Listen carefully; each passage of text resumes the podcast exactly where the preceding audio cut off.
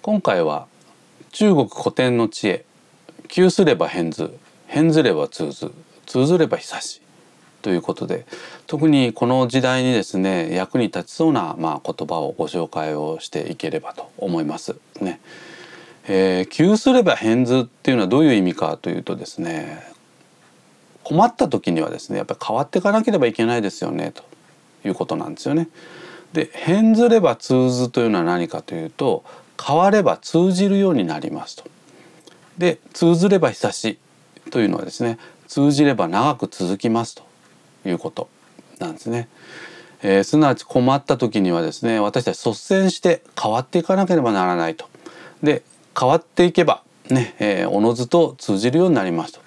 で通じればですね、えー、長く続くようになりますよという非常にこれ金言ですね。でこの言葉の実はポイントなんですけれどもこの「変図」というところでね、えー、いらないものはですね率先して断捨離をしていきましょうということなんですね。整理整頓という言葉がありますけどもこれも実は同じ意味合いですね。整理というのはいらないものを捨てるということですよね。整頓というのは残ったものを例えば引き出しの決まったところに入れていく、まあ、そういうことなんですね。すなわちまずいらないものはどんどんどんどん省いていきましょうということなんですね。で特に昨今ね仕事をしているとビルドビルドですねどんどんどんどんいらない仕事が積み重なっていきますけれどもその状態ではやっぱ身動きが取れないですよね。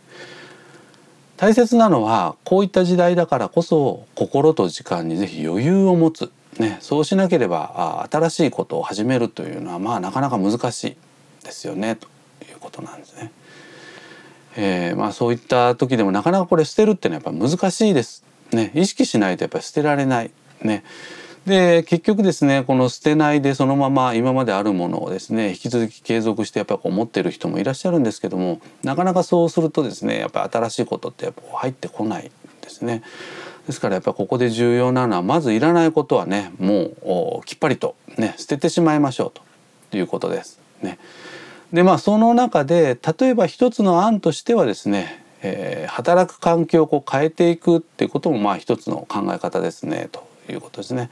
まあ今回はですね世の中の流れに伴ってまあ無理やりではありますけれどもこうリモートワークなんかもこう進んでるかと思うんですけど、まあ、そんな中でですね改めてこれまでの仕事の仕方を見直してみて、えー、いらないものいるものね、えー、整理整頓してみるとですね新しいことがこう見えてくるかもしれないね。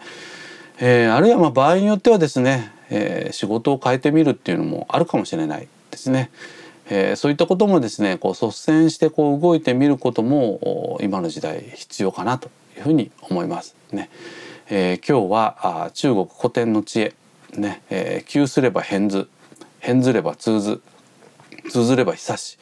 ということでご紹介をさせていただきました。